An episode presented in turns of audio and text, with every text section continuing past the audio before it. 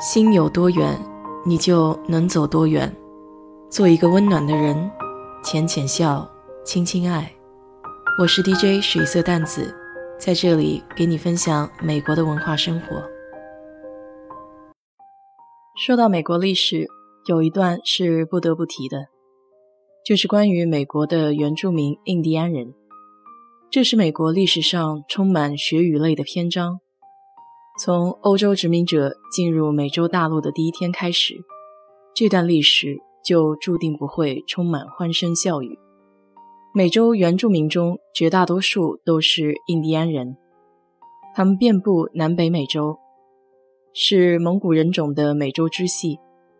印第安人的族群和语言系统都十分的复杂，各个部落的不同口音和方言高达五百多种。至今都没有公认的分类。他们是美洲最早的居民。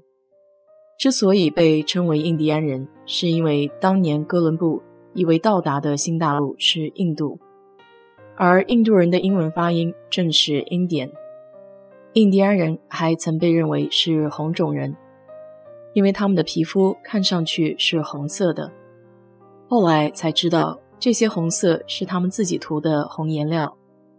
他们的历史中曾经有过四个帝国，最重要的要算阿兹特克和印加帝国。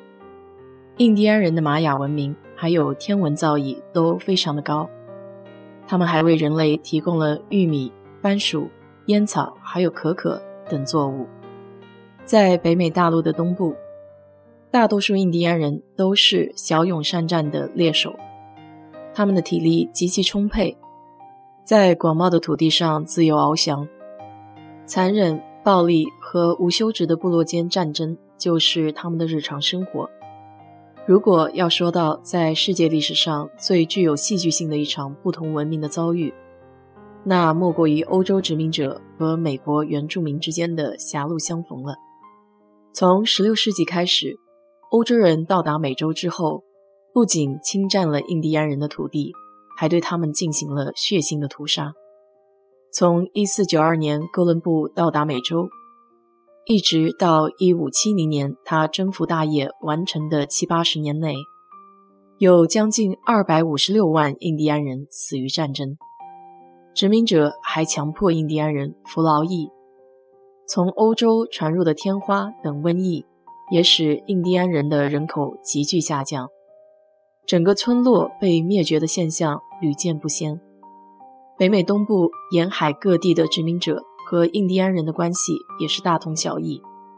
一开始，他们彼此都可以和睦相处，交换物资。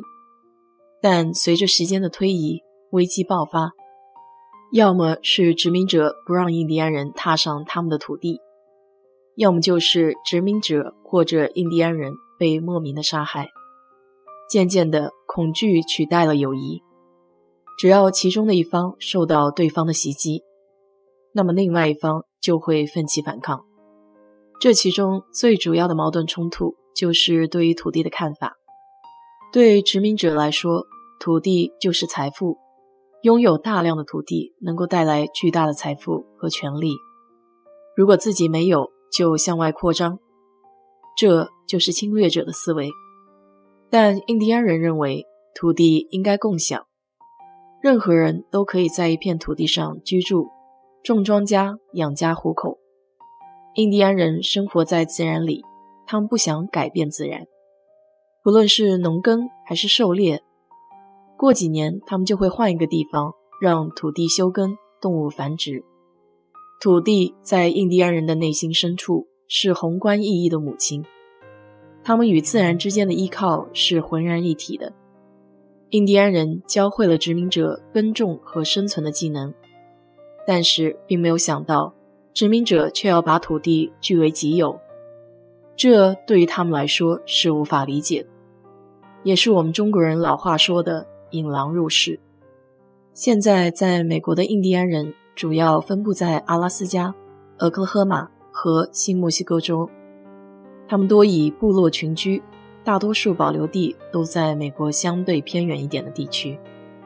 俄克拉荷马切诺基人是文化程度和社交开放程度比较高的，他们有自己的保留地，美国政府也会给予一些特殊的政策。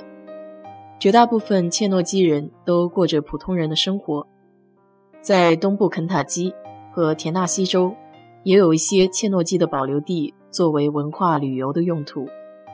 为了帮助印第安人发展经济，美国政府特许印第安人在保留地内经营赌场，并且对于烟酒等高税收的商品免税。因此，经营赌场和销售烟酒。成为了一些印第安部落的经济支柱。不过，虽然被特批可以在保留地开设赌场，但是因为保留地大多都处于偏僻的地区，所以很多还是经营惨淡。只有极少数生意红火的，比如俄克拉荷马州的 Winstar 赌场，就是奇克索人开的。由于受教育水平不高，印第安人的失业率普遍都比较高。大多数被社会边缘化的印第安青少年们，很容易迷失在毒品和酒精里。印第安人的现状并不是秘密，只是被社会选择性的无视了。他们祖先的痛与耻辱，一代一代的传承至今。历史残忍地告诉他们，自己曾经是这片土地的主人，但是贫穷的生活又直截了当地告诉他们。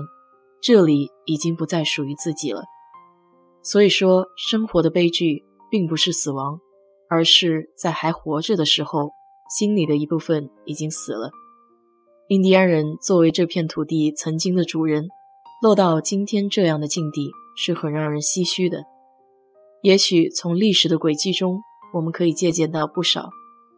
最关键的一条还是，只有自己强大了，才能不受屈辱。好了，今天就给你聊到这里。如果你对这期节目感兴趣的话，欢迎在我的评论区留言，谢谢。